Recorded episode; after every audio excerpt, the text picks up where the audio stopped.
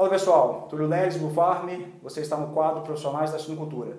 Se você é empreendedor, técnico, estudante de agrárias e participa aí do agronegócio, dessa cadeia tão importante é, que é a criação de suínos, a produção de suínos, seja bem-vindo a esse quadro. Nós entendemos que compartilhando as histórias, as experiências de todos os profissionais do agronegócio, entendendo as suas trajetórias, a gente consegue é, realmente aprender de uma forma mais fácil e esse canal aqui se dispõe a isso a criar esse canal de comunicação com todos os envolvidos da cadeia, trazer aqui tanto empreendedores, quanto técnicos, quanto gerentes de granjas, funcionários que estão na ponta realmente realizando esse trabalho. Então, esse quadro Profissionais da Suinocultura é para todos nós, para todos que estão envolvidos é, na cadeia produtiva.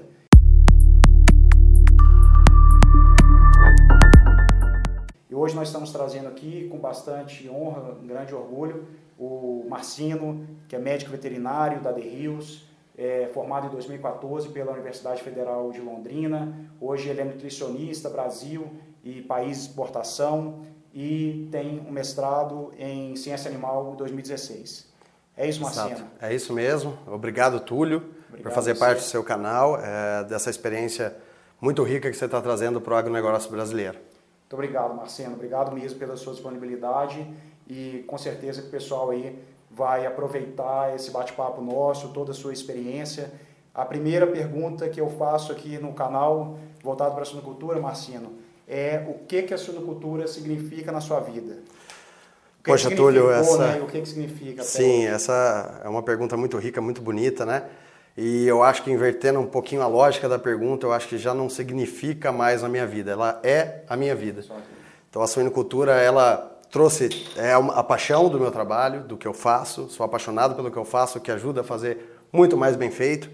E é, além de tudo isso, é um, um grande negócio, é meu ganha-pão, então isso representa a minha vida hoje em dia. Aquela questão de fazer realmente o que gosta, está trabalhando com o que acredita, você conseguiu realmente encontrar e reunir tudo isso na suinocultura. Exato. A gente fala muito isso porque dentro das faculdades, né, um momento de, das pessoas encontrarem seu propósito, tudo, e muitas vezes a suinocultura, ela não é, não está entre ali as principais escolhas, opções dos profissionais, e muitas vezes alguns começam né, com outro foco, com outra atividade, acabam caindo na suinocultura e é difícil as pessoas que não se apaixonam, né? Sim, é, e eu um pouquinho fora dessa curva, a minha primeira oportunidade de contato com a suinocultura foi por uma empresa uh, multinacional como estagiário no meu primeiro ano de faculdade. Então, já de cara me apaixonei, de cara gostei, sabia que era aquilo que eu queria e dali para frente, junto com o grupo PES, que é de pesquisa e estudos da UEL, a gente foi traçando um caminho muito bonito com o professor Caio, quem eu gostaria de agradecer nesse vídeo, para chegar até onde eu cheguei.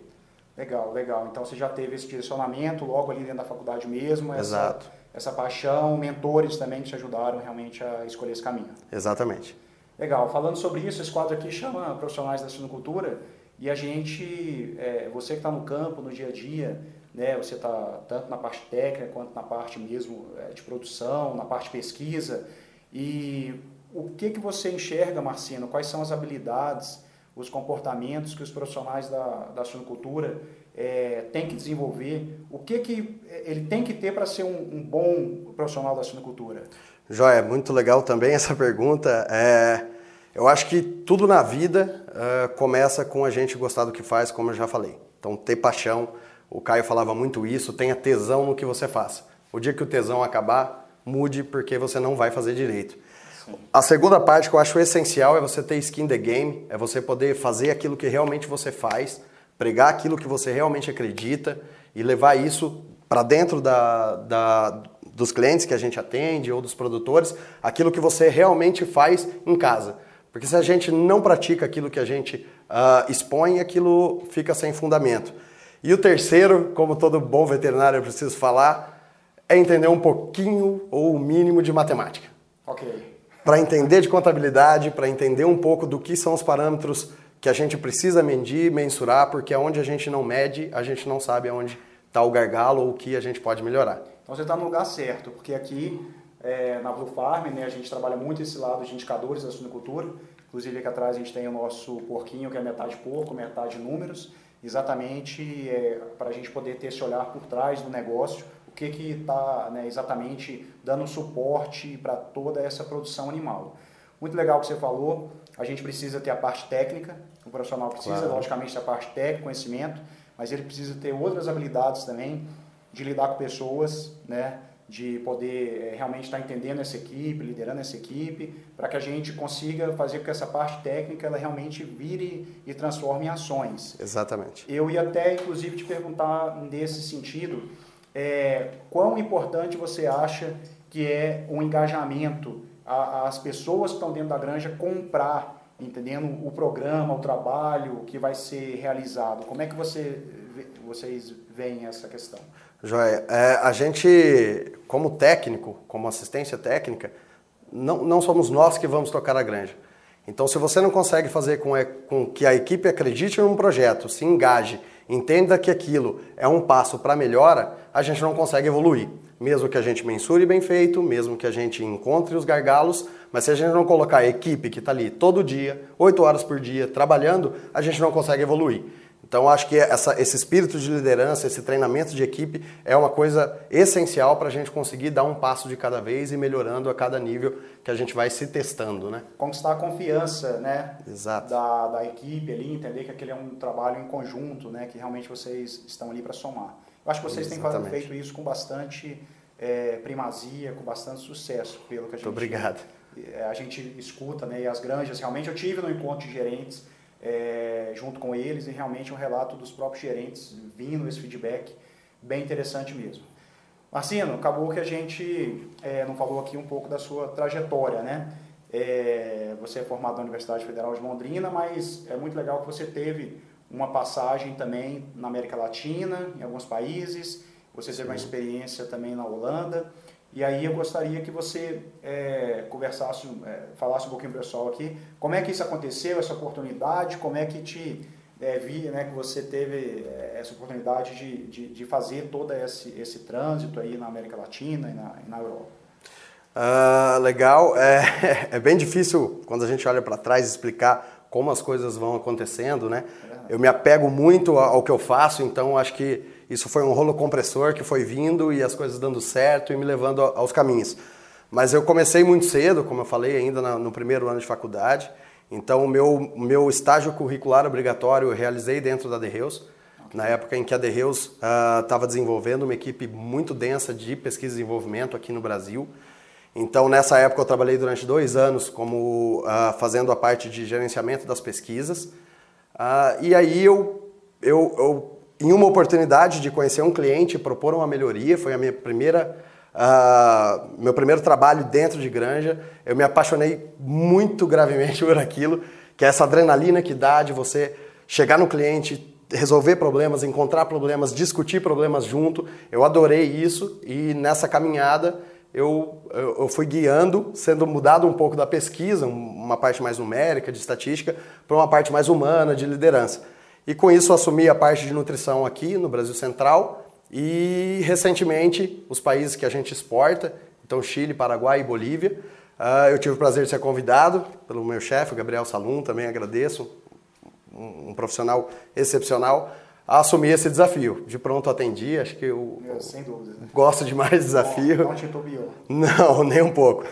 E dentro desse processo eu fui convidado junto com o Daniel Gracioli, que hoje é meu gerente uh, da parte de suinocultura, uh, a fazer uma imersão dentro da Holanda. A gente morou lá durante 24 dias uh, para entender um pouco de um projeto que estava sendo desenvolvido lá, para a gente poder trazer para cá, porque a gente já via isso e a gente da The Hills tem o logo Power in Progress, que é fomentar progresso, é inovar.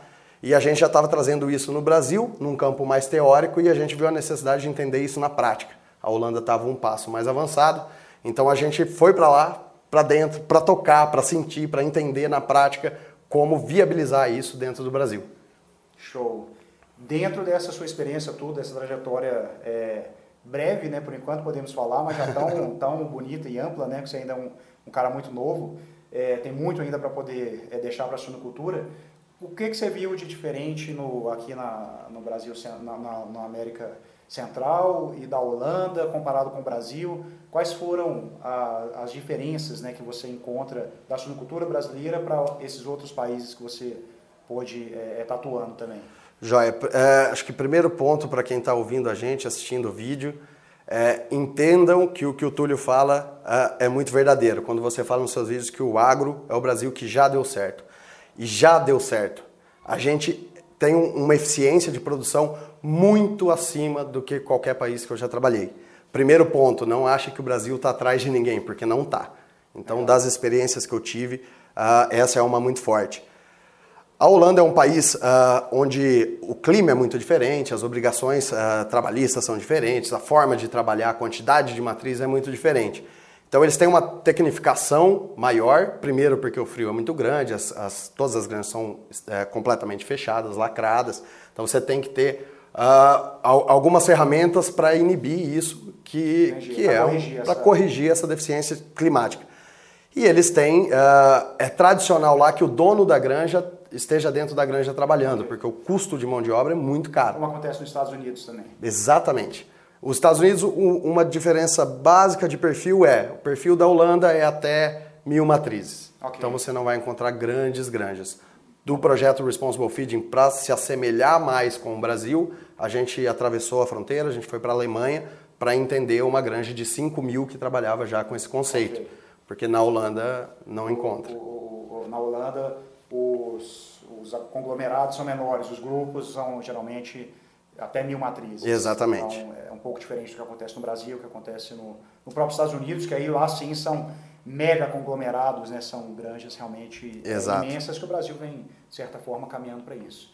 Marcino, a marca registrada de vocês é o Responsible Feeding, né? que é uma suinocultura, vamos dizer assim, é um pouco mais consciente, é, mas eu entendo o seguinte, que o grande problema não é simplesmente a gente abolir e a gente é, criminalizar o antibiótico, eu entendo que o trabalho não é esse.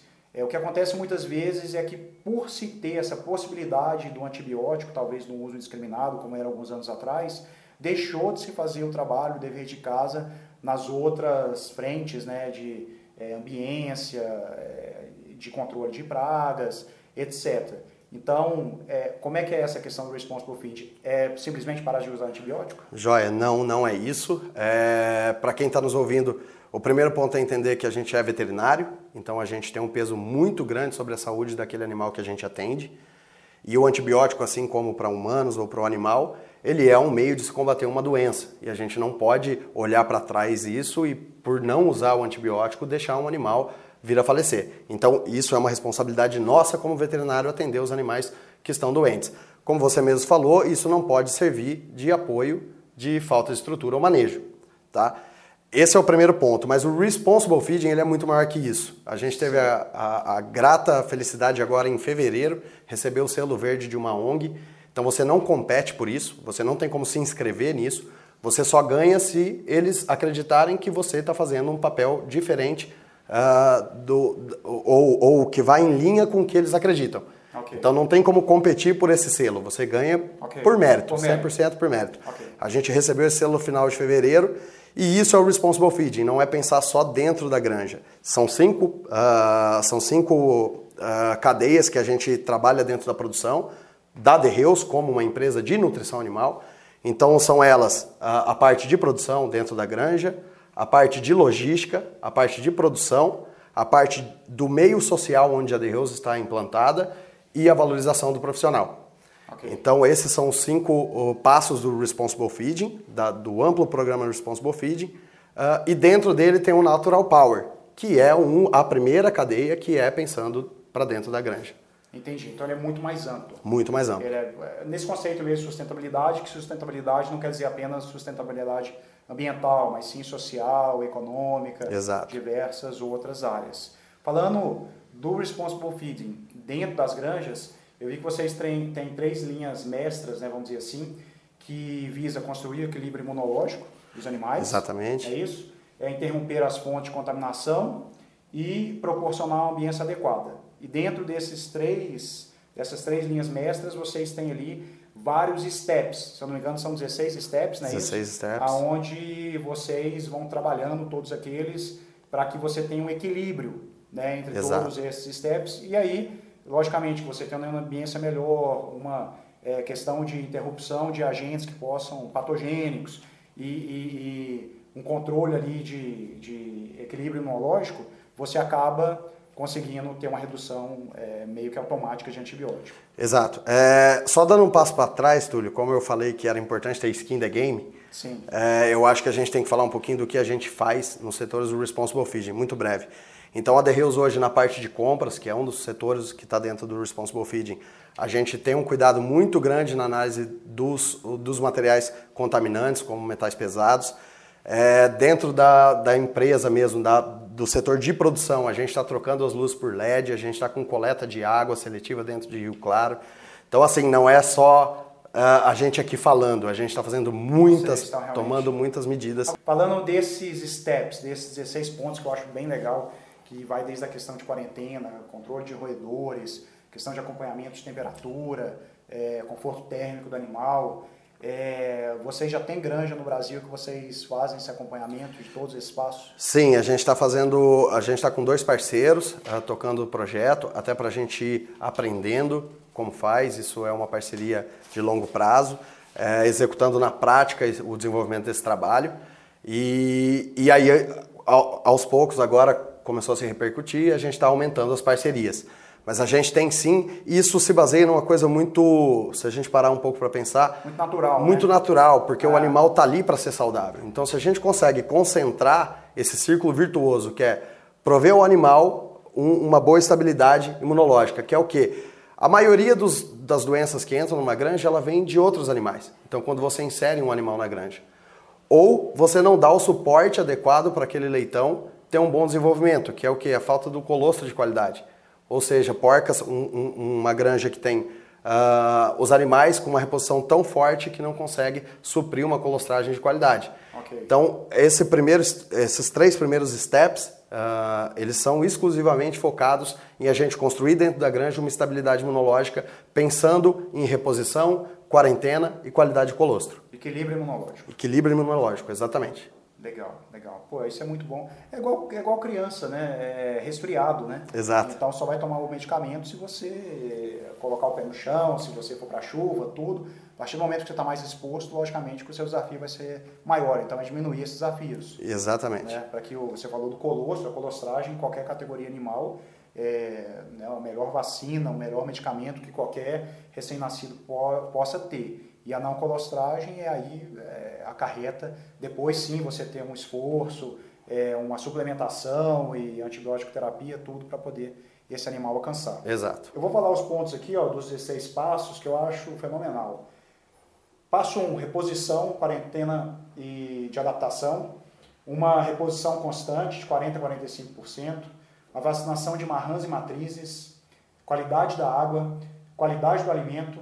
Controle de pragas controle de temperatura, controle de ventilação, ambiente sem umidade, densidade com mínimo de 0,4 metros quadrados por leitão, uma precoce estimulação de consumo, uma estrutura de medicação via água, protocolo de limpeza e desinfecção, biossegurança interna e externa, autocontrole de medicações injetáveis e controle de qualidade do ar. Nada que seja novidade. Nada né? que seja novidade. Seja novidade, porém o difícil é a gente conseguir é, colocar isso, implementar no nível realmente satisfatório. Exato. Eu acho que Da Vinci falava que a, a, a grande genialidade está na simplicidade, né? É. E a gente tentou coletar tudo o que tinha de informação. Foram 99 variáveis analisadas e cruzadas, conflitadas estatisticamente, para a gente chegar nesses 16 steps. Lembrando que isso são, é separado em três status. Okay. Ou seja, é um passo de cada vez. Primeiro a gente vai reduzir o uso, depois a gente começa a trabalhar com uso restrito para animais que adoecem, até você chegar no nível em que só é necessário uh, fazer aplicação injetável nos animais que realmente que estão é. precisando daquela aplicação. Então isso é devagar, step por step, status por status. Entendi. Então ele tem aí uma escala bem ampla para poder realmente se realizar essa adaptação. Exatamente. E não é uma coisa que foi inventado da cabeça de vocês simplesmente uhum como você disse, tem lá na Holanda isso já é aplicado, parece que como uma é, uma política mesmo de, do país mesmo. Esses 16 steps é uma coisa meio é, que acontece em todas as granjas, esse acompanhamento, ou na maioria delas, é isso? Sim, os steps, uh, não do país, a Holanda, mas das granjas atendidas pela The Hills na Holanda, né, okay. né, os steps, mas isso é uma proibição desde 2012 na Holanda, então eles têm um controle muito rígido, o Ministério holandês, sobre a utilização de antibióticos, antibióticos. referidos diretamente à quantidade que se usa para o governo, uh, e eles vão mapeando e controlando ano a ano uh, essa utilização. Então, quando veio esse choque, eles uh, reduziram drasticamente o uso de antibiótico na ração, porém, se a gente vê o gráfico, aumentou-se muito o uso de antibiótico injetável e via água. Okay. E aí eles tiveram que se reinventar para conseguir realmente baixar a quantidade do uso. Então não é uma coisa fácil, mas é uma coisa que a gente estudou muito para poder trazer para o Brasil e ajudar uh, os produtores quando, quando isso se tornar uma, uma máxima. Né? Isso que é legal, a gente procura trazer aqui exatamente essa experiência e né, aprender com quem já fez. Né? No caso, a The Hills é, fez junto, montou esse programa, mas traz toda uma experiência holandesa que já passou por isso, já passou pela versão 1.0, já passou pela versão 2.0, já entendeu como é que se faz. Exatamente. Então a gente tem essa possibilidade de trazer e aplicar isso é, na prática, que era o que eu ia te perguntar exatamente dos resultados que você já meio que falou, né? Porque sim, talvez sim. tenha esse medo, né? Vou tirar um antibiótico e aí, qual vai ser o resultado? Sim, é, é, o passo a passo é importante e a gente precisa entender que o responsible feeding ele não está linkado a preço. Então, quando a gente pensa em preço, isso é quantitativo, isso é monetário, isso é um, dois, três, quatro. Sim. A gente está falando de valor aqui, de você ter valor dentro da sua granja. Você ter um animal com mais saúde, automaticamente desempenhando mais. Isso é um valor. É muito difícil medir valor. Preço é muito mais fácil, mas às vezes o preço não corresponde ao valor que você quer chegar dentro de uma produção. Eu acredito que seja financeiramente e economicamente viável. Claro também, que sim. Sem dúvida. Claro que sim. Sem dúvidas. Marcino, é, cara, fenomenal. Muito obrigado por você ter vindo aqui compartilhar conosco essa experiência. Pessoal, é, aqui nós vamos colocar exatamente esses steps, nós vamos colocar contato do Marcino aqui na descrição. E para finalizar, eu gostaria de perguntar para você qual livro que você já leu, que você está lendo, que você gostaria de compartilhar com é, o nosso público aí. A gente fala muito aqui sobre empreendedorismo, gestão, né? E aí a gente quer trazer um pouco sobre isso também. Legal, é, até a gente trocou uma bola aqui antes de iniciar, né, Túlio? E eu sou um leitor ávido, adoro ler, é uma coisa que eu tenho um prazer enorme de fazer. E aí eu sempre lembro do último livro, é o que eu estou lendo no momento, e é sobre empreendedorismo, que é um livro de Napoleão Hill, é o livro chamado Mais Esperto que o Diabo, onde ele entrevista uh, o diabo e vai construindo os caminhos de uma liberdade financeira, de riqueza, de empreendedorismo e, e como fugir das limitações com que o diabo impõe. É um livro sensacional. O diabo às vezes está dentro da gente, tá. né? Talvez eu lutar contra esse diabo interno. Né? Exatamente né? isso. É. Spoilerzinho. Beleza, pessoal. Marcino, cara, novamente, muito obrigado. Obrigado, Túlio. Parabéns pela sua trajetória mesmo. Tão Muito obrigado. Na cultura, tá? Pelo trabalho fantástico que você vem é, fazendo, junto com todos os produtores, é o que você falou. Toda essa construção, exatamente de, de entrar numa granja, implementar um trabalho, depois estar colhendo esses resultados, isso é muito gratificante. É, espero tê-lo aqui novamente conosco e a gente claro vai se cruzando aí pelo mundo da suinocultura. Obrigado a todos, deixe seus comentários, tá? É, por favor, deixe sua curtida, é muito importante. Faça sua inscrição aqui no nosso canal. A gente está fazendo com bastante carinho, bastante dedicação, trazendo pessoas competentes para que a gente possa cada vez mais ter uma cadeia produtiva mais forte de todo o agro e da suinocultura. Valeu, Blue Farm, o Brasil, é o agronegócio que já deu certo.